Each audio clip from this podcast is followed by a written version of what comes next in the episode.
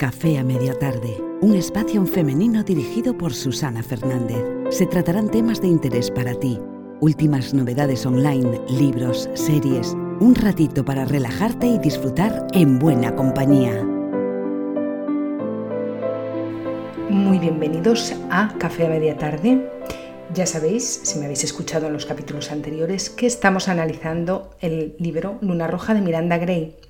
Y como os digo, hemos analizado la introducción, hemos analizado las distintas fases, hemos analizado eh, pues básicamente qué ha consistido nuestro ciclo a lo largo de las distintas etapas, cómo nos han visto como mujeres que no tenemos digamos, una vida lineal, sino que más bien una existencia cíclica que viene marcada por nuestra menstruación, la cual tiene cuatro etapas muy diferentes. Hemos analizado cada una de ellas, la etapa de la bruja, que es la etapa propiamente dicha de la menstruación, la etapa de la Virgen, donde se comienza un nuevo ciclo, que es una etapa muy ligada a nuestra parte más masculina, porque es la que planifica, la que lleva la acción, donde ocurren todas nuestras eh, eso, planificaciones, nuestros proyectos, donde llevamos a cabo las cosas, ¿no? sin importarnos demasiado lo que piensen por aquí, lo que piensen por allá, sin dejarnos llevar tanto por esa parte emocional.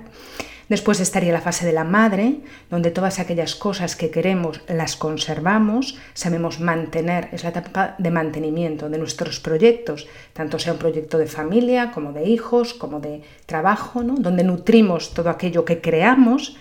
Y por último, pues estaría la fase de la hechicera, es una fase que está muy cerquita del nuevo ciclo, muy cerquita de la menstruación y es una fase caótica. Vamos a pasar, por lo tanto, a analizar esta última fase. La fase de la hechicera, según dice la autora, muchas mujeres de esta etapa, eh, puede ser como una etapa muy dramática, porque mm, bueno, es un periodo como de dinamismo, muchas energías, muchas energías interiores que se orientan hacia el exterior. Hay una sobreinformación de nuestro interior. Esa sobreinformación de nuestro interior además es muy rápida, sale de manera muy compulsiva, lo cual nos puede llevar a estar confusas, a tener ira, incluso a tener depresión. Son los días en que nos acercamos a la menstruación. Este desasosiego puede generar, como digo, frustraciones, culpa, inducirte a hacer, por ejemplo, algún análisis tuyo autodestructivo, romperte mucho la cabeza, salen demasiadas cosas de dentro, eh, como brotes de información brutal, em, digamos que la vida lineal de fuera incluso nos agota porque no, no percibimos demasiada información, nos parece todo caótico, no nos entendemos, no somos capaces incluso de centrarnos en nada, lo cual nos produce rabia, temor, frustración, ira. Eh, estamos irascibles, contestamos por todo, destruimos con facilidad, de hecho ahora lo veremos, es una fase destructiva. Y bueno, pues algunas mujeres también noten también que les resulta muy difícil enfrentarse pues, a los problemas o las presiones de la vida cotidiana. ¿no?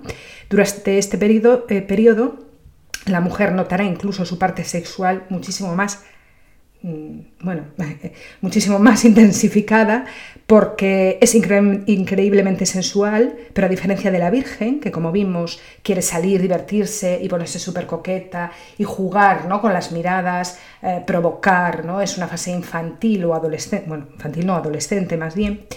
Eh, en esta fase no, es una seguridad em, bueno, es como mucha seguridad en sí misma en lo que se refiere a su poder sexual, ¿no? al magnetismo, a provocar, incluso, bueno, pues manipular, ¿no? Es una sexualidad que se vuelve incluso agresiva, exigente, ¿no? O sea, es como bueno, un brote de fuerza brutal, es un brote de energía pues desmesurada quizás. Durante esta etapa, por lo tanto, la mujer toma mayor conciencia de su naturaleza interna y puede sentir esa necesidad de aprender algo, de estar en contacto con otras cosas que no sean las suyas cotidianas, tiene interés, todo, todo le apetece, todo lo aprende, todo lo asimila con muchísima rapidez. Es un fluir de información y de creatividad y de emociones brutal, un mare magnum de cosas que se mezclan. No hay orden, como había, por ejemplo, en la, en la etapa de la Virgen, ¿no?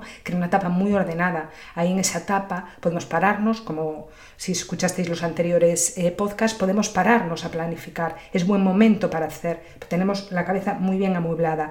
Aquí, ¿qué tenemos que hacer en esta etapa? Esa etapa es de información veraz, de información brutal, de transformación no, es de deshacer, como vamos a ver más adelante, deshacer lo que no nos sirve tenemos la furia necesaria, tanto de fuerza como de sexualidad, como de todo, estamos cargadas emocionalmente para decir esto lo quiero y esto no lo quiero. Porque si os fijáis, el siguiente paso después de la menstruación, que es cuando soltamos todo lo viejo, empieza otra vez la etapa de la Virgen. Entonces es la etapa de rabia, esto lo quiero, esto no lo quiero, tengo mucha información, voy a utilizar esa información y voy a serenarme, porque como dice la autora, y lo veremos más adelante, crea mucha culpa el estar así, ¿no? Como atormentada con tantas ideas y con tantas emociones. Cualquier cosa que nos diga nos va a conectar con algo, cualquier cosa que nos diga alguien, ¿no? Que en otras etapas puede pasar totalmente desapercibida, pues aquí no, nos va a conectar con algo nuestro. Y es nosotros ahí donde tenemos que decidir si eso lo queremos o no, porque tenemos eh, esa facilidad de conectar con ello.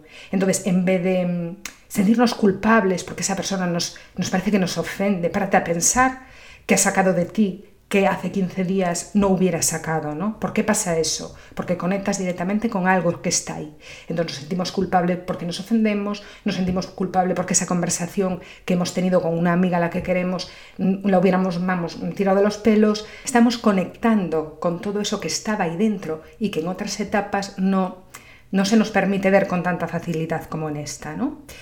Entonces, bueno, como dice la autora, la mujer en esta etapa toma mayor conciencia de esa naturaleza interior y es posible que esas habilidades psíquicas también aumenten entonces tengas sueños, conectes con algo que te pareció mal, te acuerdes de conversaciones que te irritaron, todo eso que guardaste ahí en esta etapa sale.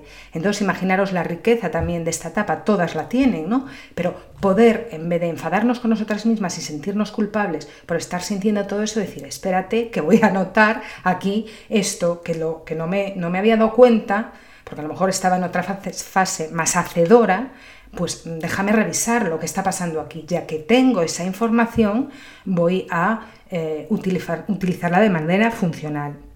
Entonces las energías que se generan durante esta fase pueden ser tremendas, especialmente hacia el final, ya cuando estamos llegando a la fase propia de la menstruación, y suelen salir como violentas exposiciones de creación o destrucción a través de la canalización y el control de esa energía.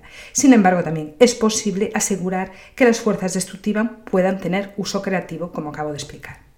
Bien, durante, esa durante esta fase te puedes sentir mm, tremendamente poderosa muy poderosa. O sea, mm, empieza otra vez, claro, cara a la menstruación, pues tu cuerpo a redondearse un poco más, quizás el pecho un poco más o lo que sea, pero tienes mucho power, mucho. O sea, te sientes como muy sensual, muy erótica, eh, como si tuvieras magia, un poquito así de... Mm, de magia, entre magia, no sé, capacidades de entender todo muy rápido, enseguida percibes a la gente, enseguida notas todo, ¿no?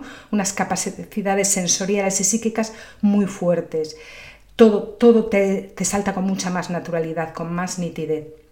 Hacia el final de este periodo notarás, dice la autora, que tanto pues eso, tus pechos como tu vientre comienzas a, hincharse y por lo tanto seguramente vas a desear vestirte de modo eh, que este cambio quede oculto ante los ojos de los demás, como pasa durante la etapa menstrual.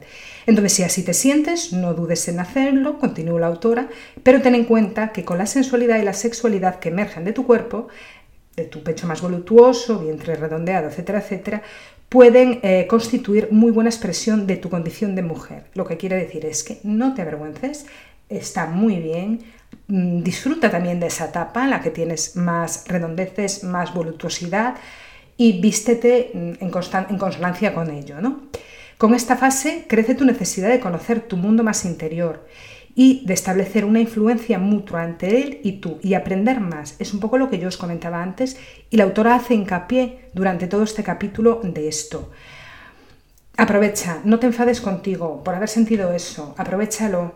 ¿Por qué me ha hecho enfadar esta frase? ¿Qué quiere decir de mí? Si me ha hecho enfadar es porque yo tengo ahí algo escondido que tengo que sacar a la luz y ver qué es. Vamos a aprovecharnos de esta comunicación, porque como es la última fase, es una fase destructiva, pues igual eso que está ahí ya no nos interesa, voy a solucionarlo y a dejarlo de un lado. Y eso puede incluir cosas que hagas en tu vida. Dices, yo estoy haciendo esto que no me lleva a ninguna parte, lo dejo, lo tiro, esto lo voy a cambiar. Incluso hasta puedes mm, pues, sentirte mal con tu aspecto físico, decir, pues es el momento para decidirme a cambiar de corte de pelo, a cambiar de maquillaje, esto ya no me sirve. Me miro al espejo y me enfado conmigo misma, hay algo que no va bien Mm, esta habitación estoy harta de tenerla así. O sea, es como un cabreo continuo que hay que aprovecharlo un poco para decir esto lo quiero y esto no lo quiero. De hecho, es esa fase, ¿no? Esta fase en la que estamos.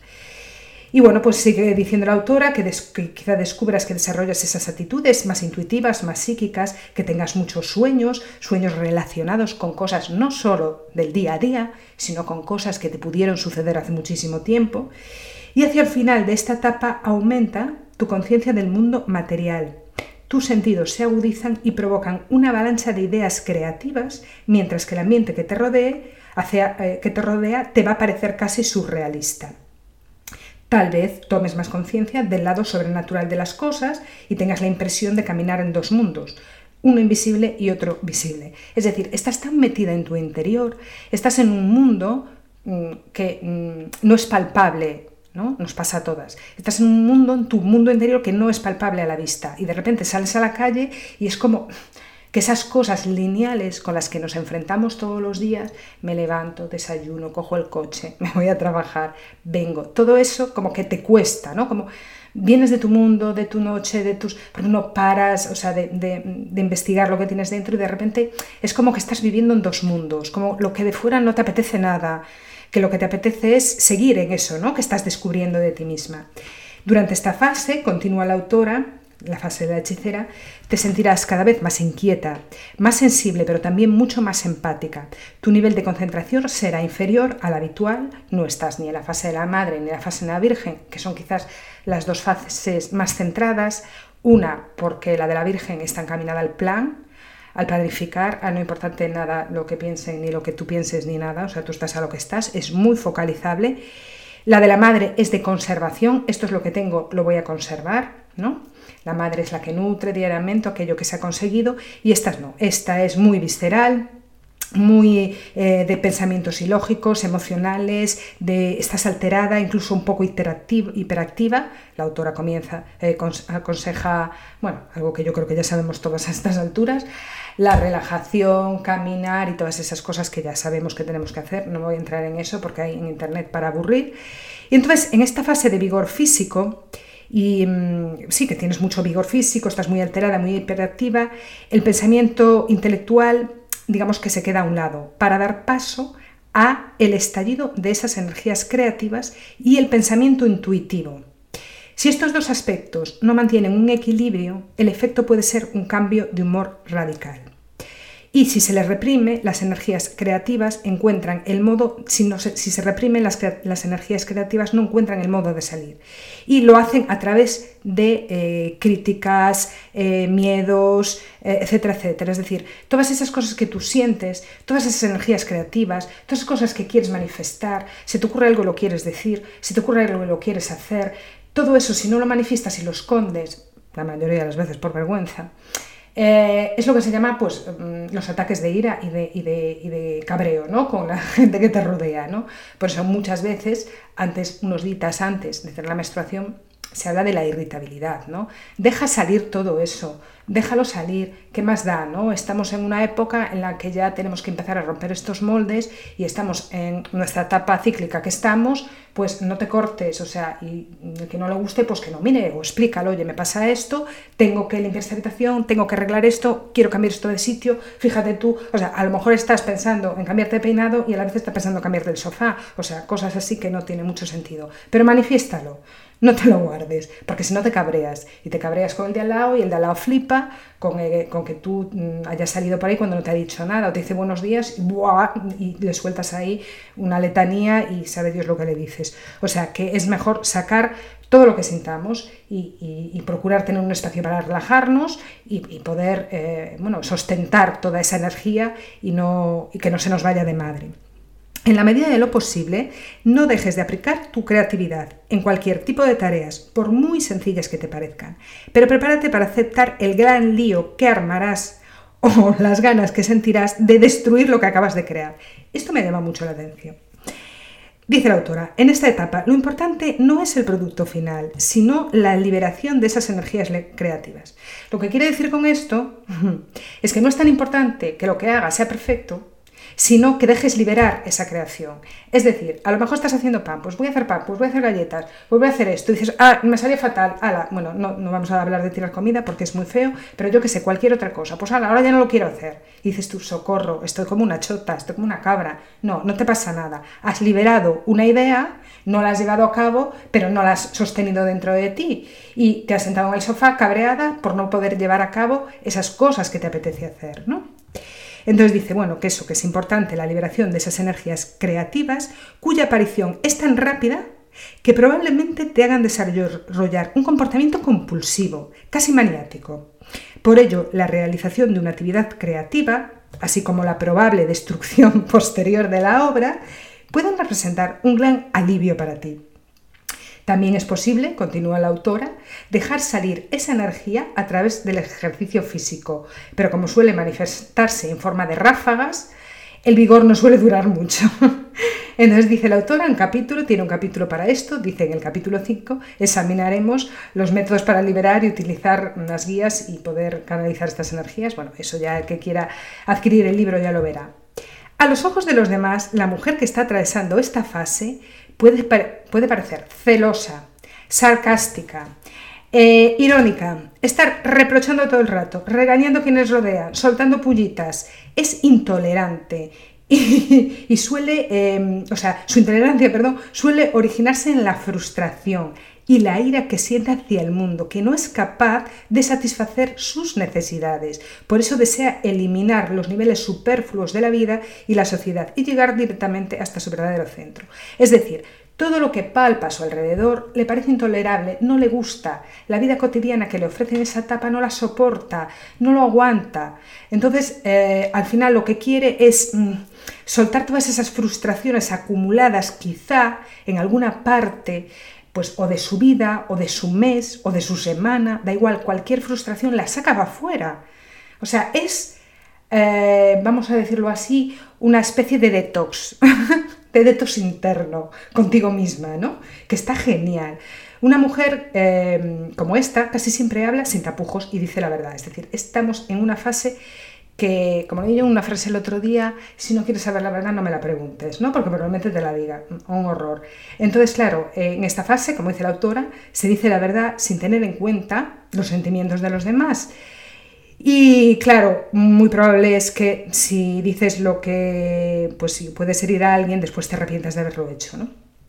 Los triviales problemas cotidianos, eh, que durante otras fases del ciclo pasan totalmente desapercibidos, ahora pueden, pueden alcanzar proporciones exageradas. Me río porque es que yo, a medida que voy hablando, o leyendo algún trozo, me lo imagino todo. Entonces, claro, se me viene a la cabeza las veces mis cabreos y mis cosas y sí que es verdad, ¿no? Que cualquier tontería te puede hacer, te puede hacer saltar.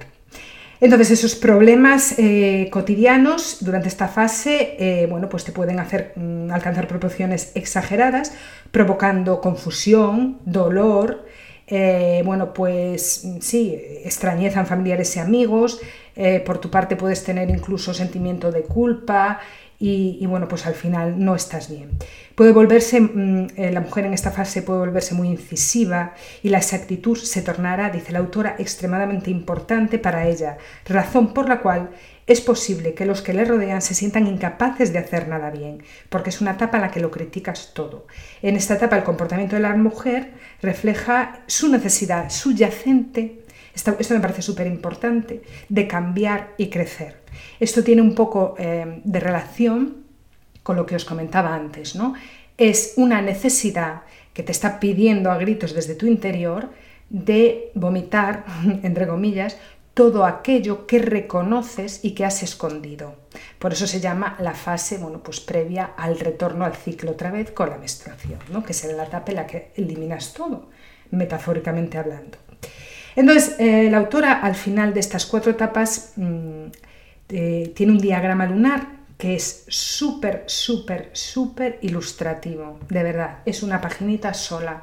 Pero ya solo por esa página merece la pena tener el libro. Yo es que no os la puedo fotocopiar y poner aquí, pero de verdad os lo digo. No es algo para decir por podcast, pero tiene un diagrama lunar en cada fase y las características de cada fase.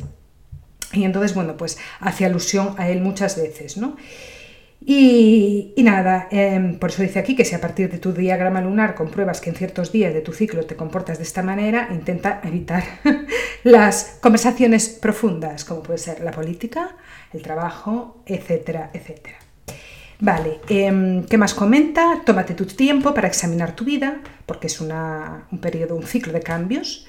Tómate tu tiempo para examinar tu vida y decide qué cambios necesitas llevar a cabo. Utiliza tu intolerancia para desterrar las pretensiones, las presiones, perdón, los compromisos y todos aquellos aspectos de tus relaciones que ya no te interesan y que han dejado de ser necesarios o te han causado problemas. Decide hacer un cambio en tu vida, por pequeñito que sea, y durante la fase de la bruja pasarás pues de vieja a nueva, de vida vieja a vida nueva. Vale, en estos días previos a la menstruación, es decir, en esta fase, es justo la semana antes de la menstruación, pues justo en los días previos a la menstruación notarás que aumenta tu impulso sexual. No sé vosotros y vosotras, pero yo creo que mm, en las cuatro fases habla del impulso sexual, pero bueno, aquí dice que notarás un aumento de tu impulso sexual. Sí que es verdad que son en las cuatro fases muy diferentes. En la de la madre es muy tierna, o sea, en la de la evolución, perdón, es muy tierna porque va encaminado pues, a la procreación. En la de la Virgen es muy coqueta y en esta como que es muy no destructiva, no nos vengamos arriba, pero bueno, que estamos un poquito aceleradas, ¿no? Entonces, bueno, en la fase de la hechicera también incluye un aspecto negativo en lo que a sus energías se refiere, dice la autora. Si dejas que fluyan, puedes encontrar un equilibrio, es decir, puedes transformarse, se transforman en una creación y podrán salir, por lo tanto, de forma inofensiva a través de una actividad, o bien convertirse en una herramienta de destrucción em, descontrolada que mm, quizás eh, no te beneficie en cuanto a relaciones, si no lo sabes llevar bien, etcétera, etcétera. Pero claro, que duda cabe de que es una herramienta para deshacerse de todo lo viejo y de todo lo que no deseas y conectar con las frustraciones y los miedos y las angustias o aquello que te hizo daño y no lo supiste canalizar en ese momento. En este momento cualquier cosa de fuera te lo va a recordar, va a conectar con eso y entonces atentas a esas señales, atenta a lo que te conecta de fuera con eso, porque así lo puedes deshacer.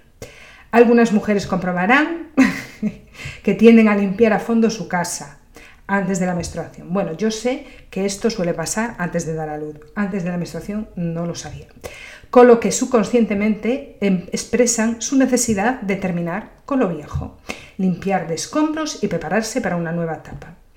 Entonces, bueno, casi siempre te resultará necesario, continúa la autora, hacer un cambio durante este periodo, ya sea en tu entorno, ya sea en tu rutina, ya sea en tus relaciones, ya sea un cambio de peinado, ya sea comprarte unos zapatos, cambiar la forma en la que te maquillas, porque añorarás el simple hecho de variar. Entonces, la autora Dice que si el mes anterior ha sido traumático para ti por alguna razón especial, por lo que sea, una modificación en tu apariencia física podría reflejar el deseo de deshacerte de esas viejas emociones. Te cortas el pelo o te peinas de un modo distinto de lo habitual y podrás liberarte de tu viejo ser y enfrentarte a un nuevo mes desligada del pasado. Durante otras fases del ciclo, un cambio da miedo. Pero en esta no da miedo, sino que además es necesario, es placentero. En esta fase encierra tanta sinceridad, es la fase de la sinceridad, como hemos comentado antes, ¿no? No me preguntes la verdad, si, si, no te lo voy a decir, pues algo así. Es la fase de la sinceridad contigo mismo. Pero a mí lo que más me llama la atención de todo esto es que puedas conectar con esas frustraciones que no las podías haber visto en otra fase. Esto me parece alucinante. Entonces yo aquí sí que voy a hacer los deberes, pero muy, muy bien. Entonces, es una fase que encierra tanta sinceridad que te permite mirar tu vida con mucha más objetividad y tomar conciencia de que ciertas áreas se pueden cambiar, se pueden modificar. La hechicera se da cuenta, por lo tanto, de que las cosas no son estáticas. Esto es súper importante. Todo lo podemos cambiar, todo lo podemos renovar, todo le podemos dar una vuelta. Investiguemos esas cosas que no nos han gustado, conectemos con esa frustración, a lo mejor de hace años, sabe Dios, y eh, eliminemos todo, ¿no? Porque después mm, vendrá la frase de la menstruación, que ahí ya sacamos todo, y empezaremos la, frase, la de la Virgen como nuevas y como reinonas. Vale. Las energías que podrían manifestarse, perdón, que podría manifestar la mente consciente, quedarán atrapadas y se ven forzadas a encontrar su propia expresión en un comportamiento frecuentemente destructivo. Entonces, muchas mujeres eh, pueden ver esto también como autodestructivo, es decir, hay que tener cuidado, esta es la parte más negativa, no ser autodestructiva con nosotras mismas. Tenemos que conocer cuál es esta fase. Esta fase no habla de autodestrucción, no habla de castigos, eso ya lo hacemos todos los días a todas horas. No, no habla de castigos hacia nosotras mismas. Entonces, la mm, autora hace mucho hincapié en esto, ¿no? que muchas mujeres con esta fase podían, eh, digamos que, enfrentarse a un modelo de autodestrucción y bueno, odiarse a sí mismas durante esta etapa em, debido a su propio comportamiento, ¿no? de ver que su comportamiento pues, ha hecho daño a alguien, que has excedido en una conversación con una amiga, con un pariente, con un familiar, con un hijo, ¿no? que no te has controlado, porque es que esta es una etapa potente, ¿eh? es una etapa en la que somos muy guerreras. Entonces este proceso pues quizá desencadene en un círculo de destrucción, ¿no? porque mm, bueno, si odias tu cuerpo, si no te gusta, si no te gusta tu propia naturaleza, creo que es el peor castigo que podemos tener, porque al final es que si te das cuenta, eh, todas aquellas cosas que manifestamos fuera nos las hacemos un poquito nosotros a nosotros mismos, ¿no? Y cuando se habla muchas veces del perdón y todas estas cosas, no nos damos cuenta de que mm, sí, que perdonamos, vale, te perdono, bien, bien, pero nos estamos perdonando a nosotras, ¿no? que somos como nuestras mayores enemigas. Mm, hombre, pues decirnos un poco, mira, me, voy a perdonar porque me he tratado fatal, o sea, mm, me he mirado al espejo y he sentido, pues, yo qué sé, rechazo, lo que fuera, ¿no? Entonces, oye, vamos a parar un poquito y a tratarnos un poquito bien. Durante esta fase, el mundo interno femenino adquiere mayor importancia, eso ya lo hemos visto, y se conecta con su mente consciente, eso ya lo hemos visto. Entonces, esa oscuridad dentro de, su ser es la fuente de la que provienen esas energías que pueden crear o destruir. Es que hay una conexión muy fuerte con nuestro interior. Una mujer que no es capaz de expresar las energías de esta fase, de la hechicera, pues lógicamente se va a manifestar eh, de un modo negativo y en consecuencia es posible que exhiba tendencias destructivas tanto a nivel mental como físico, lo que degenerará en bueno, pues, eh, desorden en las comidas, comportamiento maniático, compulsivo. Sin embargo, dice la autora, si por otro lado la mujer deja que esas energías de esta etapa eh, pues mm, domine su vida de manera natural y consciente, eh, bueno, pues puede hacer una limpieza como acabamos de ver. ¿no? Entonces eh, hay que tener cuidado. ser consciente de que nos estamos diciendo nosotras mismas, que nos está diciendo esa carga energía de destrucción que tenemos, pues esto lo quiero, pues esto no lo quiero, canalizarla con ejercicio físico y, todos estos datos que nos ha dado la autora. Una mujer como esta también puede ser extremadamente creativa, pero de modo compulsivo, incontrolado e inestable. Es decir, no, o sea, mm, no es el mejor momento, o sea, es un momento para dejar lo que no nos interesa. Esto es como cuando quemas en la hoguera de San Juan, ¿no? Aquí en España, que se hace eh, la hoguera de San Juan en junio y es quemar un poco todo lo antiguo, ¿no? Es, es, como una especie, pues eso, de rito, de ritual. Pues esto es lo mismo, ¿no? Tenemos el suficiente power como para decir no, tenemos el suficiente power como para mirar eso que no queremos, eh, cambiarnos de peinado, decorar la habitación, volver a empezar, ¿no? Pero no podemos autocastigarnos diciendo, Dios mío, lo que estoy sintiendo, qué espanto, ¿no? Esa persona que acaba de pasar por ello, como que no la soporto. O sea, no te lo reprimas. No te lo reprimas, mm, no digo que se lo digas a ella, pero ¿por qué? ¿Qué me está pasando? ¿Qué me está recordando esta chica que acaba de pasar por ahí y es como que no la puedo ni ver? O esta persona que me acaba de decir esto y me ha dolido, ¿no? Vale, entonces bueno, hasta aquí serían las cuatro, em, las cuatro fases de la bruja, a Jesús de la bruja de la mujer. y, bueno, la, autora, como os digo, ahora habla eh, del diagrama, del diagrama lunar que es muy bonito. Y, y habla un poquito de esto, pero eso yo creo que es más para hacerlo vosotras y explica un poco las fases de la luna, eh, la, creatividad en cada una de ellas, pero no quería acabar este libro, porque sí, el libro ya se acaba, sin hacer una recapitulación de las últimas páginas, así un poquito general, porque ya digo que aquí ahora hay mucho trabajo, ¿no? Entonces, bueno, pues em, la, la, autora habla de cómo aplicar tu propio ciclo en base a ese diagrama.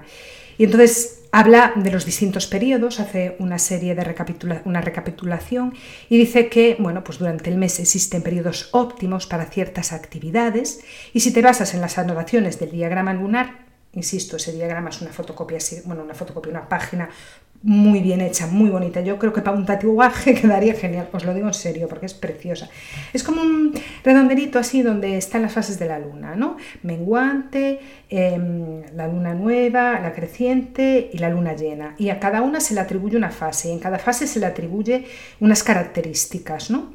Eh, incluso hasta, bueno, pues hasta lo relaciona con, con animales, ¿no? En cada etapa, que qué tipo de animal como que simboliza, sobre todo teniendo en cuenta las antiguas civilizaciones, eh, si es más de fuego, más de aire, si es más de liebre, de león, de no sé qué, no sé, bueno, está súper bien, ¿no?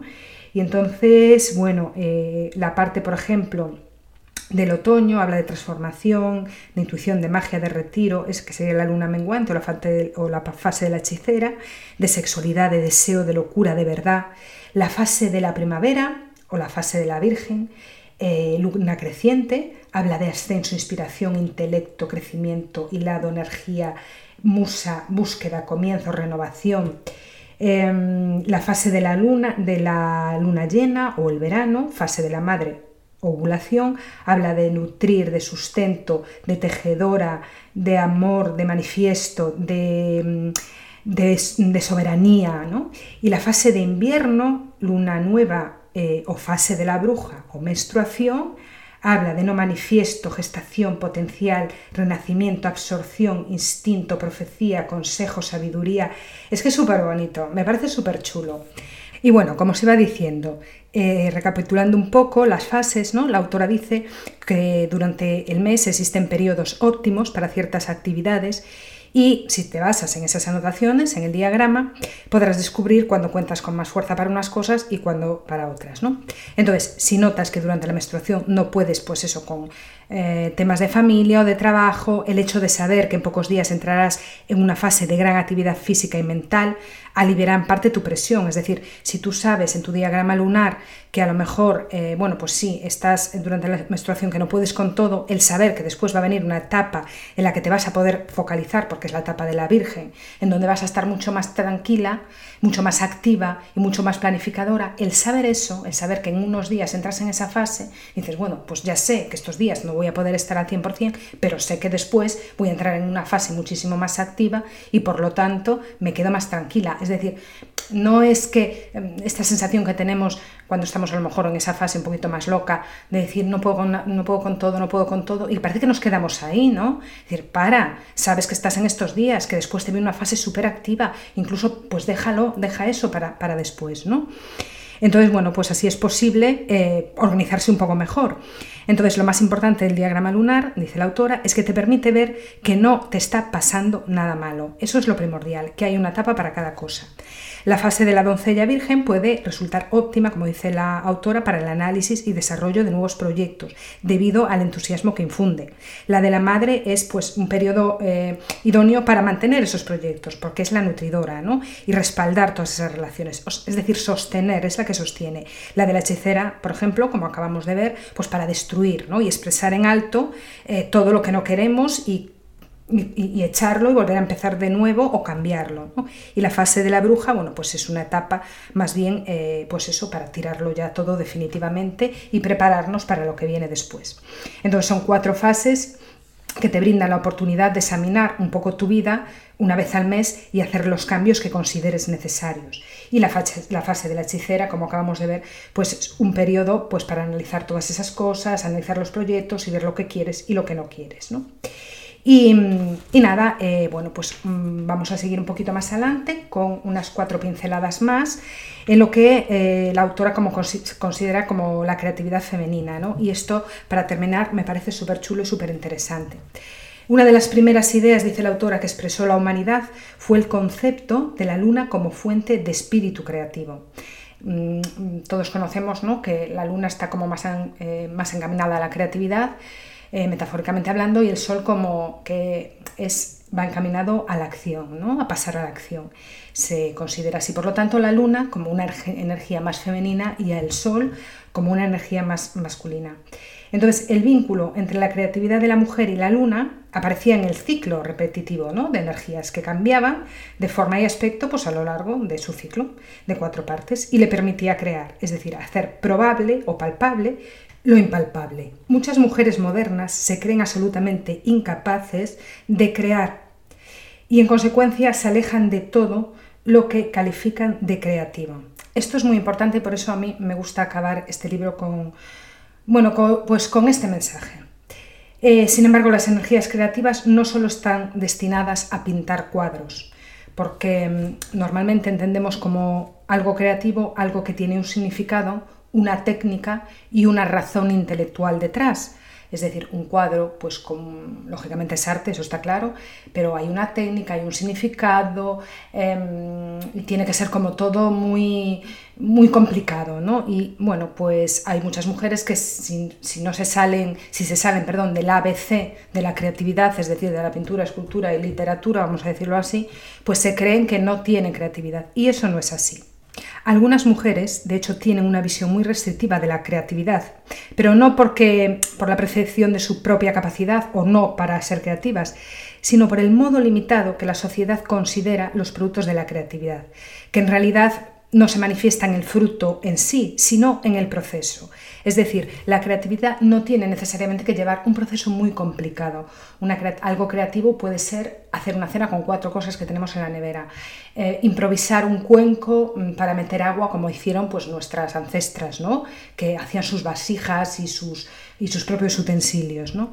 Entonces, se trata de modelar la experiencia de ser interior en relación con el mundo, ya sea de modo tangible, como puede ser dar a luz a un niño o pintar un cuadro, o intangible, como dar una vida, una idea, una relación, una danza. Es decir, cualquier cosa que salga del interior y que se manifieste incluso en el mismo momento, sin que haya un proceso de trabajo palpable, también es creativo, como veremos un poco más adelante. ¿no?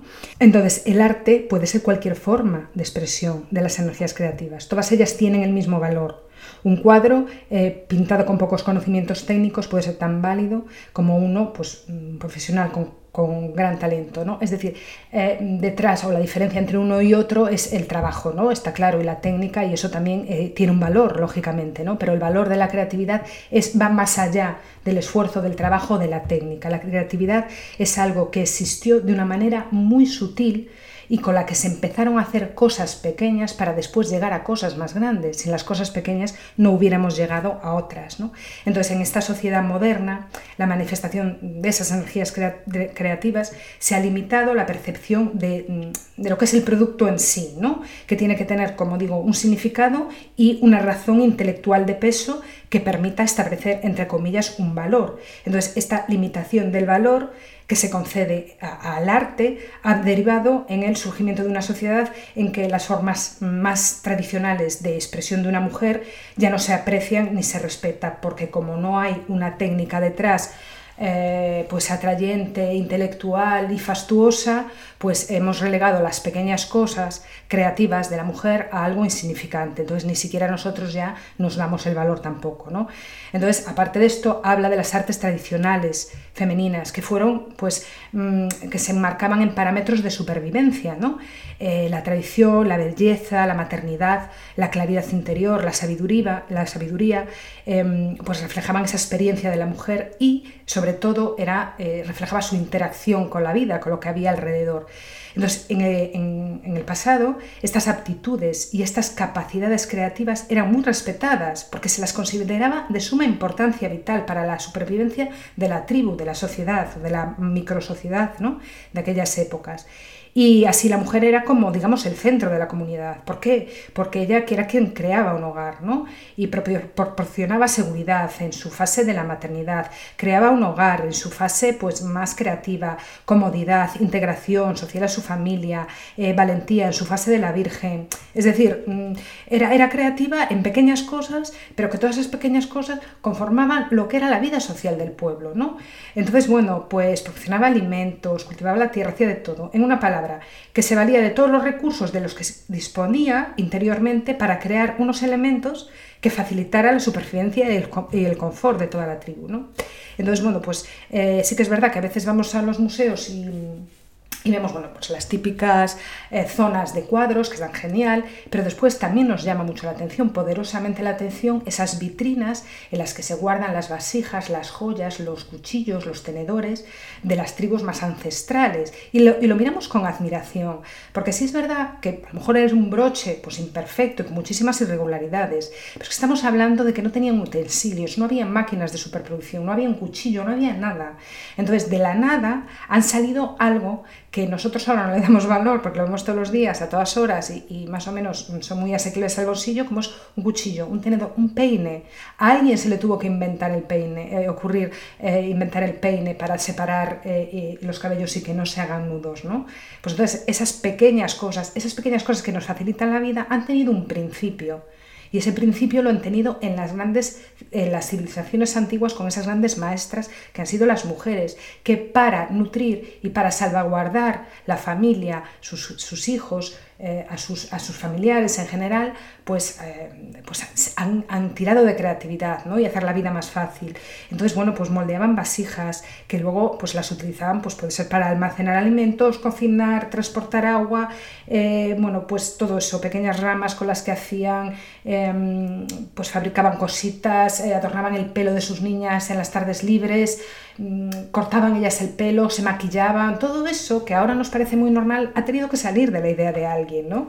Entonces, bueno, pues me parece súper chulo terminar este, mm, este libro, eh, bueno, pues haciendo una oda y un homenaje a la creatividad más primitiva, que fueron las la creatividad de nuestras antecesoras y de nuestros antecesores también y darle el valor que tienen, ¿no? porque para llegar a lo mucho se ha tenido que empezar por lo poco y cualquier acto de creatividad está en nuestras manos día a día y ni siquiera lo notamos, ¿no? como decía antes, desde levantarte y decir, Dios mío, no he ido a la compra, no me he dado tiempo, ¿qué tengo en casa, qué puedo hacer? Y es que lo más alucinante es que encima preparamos platos además equilibrados, mm, le metemos mm, los nutrientes necesarios, o sea, hacemos eh, pequeñas cosas al día que, son creativas y que salen de nuestro interior, ¿no? Y además salen en un momento, somos supervivientes natas. Y, y bueno, y así terminamos este libro que quería bueno, quería comentarlo porque nunca, no son temas de los que se hablen, también quiero comentarlo con toda la naturalidad del mundo y, saqué, pues intenté exprimir eh, lo más funcional, ¿no? Después tiene muchísimos apartados que son curiosidades, el tema de la luna lo desarrolla muy bien, tienes tu diario, tu diario personal con un montón de ejercicios, a quien le resuene y quiera pues pensarse un poco, ¿no? Y detenerse en su fase está genial y, bueno, pues no dejan de ser curiosidades y conocimientos que vamos adquiriendo. Y bueno, pues como primicia voy a adelantar eh, el siguiente libro. A ver, mm, uno de los libros que más trabajo me ha costado porque era un poco grande ha sido em, Las diosas de cada mujer, ¿no? en el que eh, dentro de la mitología y de lo amplia que es y de lo a veces eh, farragosa que es, porque son digamos, es un lenguaje y una manera de contar las cosas muy metafóricas, metáfora tras metáfora, para que no se haga pesado, pues intenté sacarle la mayor chispa posible a las diosas de cada mujer, intenté ir al grano, adaptarlo al lenguaje y los parámetros en los que nos movemos todos, porque si no se puede hacer muy tedioso, la mitología en sí es bonita, nos fascina, pero hay que mm, escudriñarla mucho para sacarle el jugo, ¿no? Entonces, bueno, eh, siempre me ha quedado muy, buena, muy buen sabor de boca de ese libro. Y creo que hemos aprendido mucho todos, ¿no? Y todas. Así que mm, no podía ser menos, creo yo, que dedicarle eh, la misma atención y el mismo cuidado a su versión en masculino, Los dioses de cada hombre. Es un libro también eh, espeso, amplio, que voy a intentar resumir lo que más pueda, hacerlo lo más agradable y ameno posible. Y nada más empezar a leerlo, ya me he tenido que saltar un montón de cosas. No, no me las he saltado yo, sino para decirosla a vosotras, porque no, porque hay cosas que no pintan nada y no me quiero, no quiero dormiros ni me quiero dormir yo, así que mejor hay cosas que me voy a saltar. Pero voy al grano. Lo que me ha llamado la atención es que ellos también, y aquí lo dejo como primicia, ellos también son, eh, bueno, pues víctimas del patriarcado, ¿no? De alguna forma, y ya lo veréis, también son víctimas del patriarcado. Entonces, mm, los dioses, eh, los hombres son muy diferentes entre sí, muy diferentes. Me parece que puede ser un puntazo porque no solamente para nosotras, y para nosotros, yo creo que en este canal me, da la impresión de que hay más mujeres que, hombres, pero si hay alguno, seguro que le va a gustar saber cosas y nosotros también para entender un poco ¿no? Eh, por la psicología masculina. Así que si me queréis acompañar, pues ya sabéis, yo cada 15 días, salvo excepciones, subiré el podcast. Así que a partir de ahora, prepararos, poneros la corbata, porque vamos a destripar, a, a destripar perdón, los dioses de cada hombre. Y con esto, pues nada, muchas gracias por llegar hasta aquí y bueno, pues hasta el próximo capítulo. Que tengáis muy buena semana.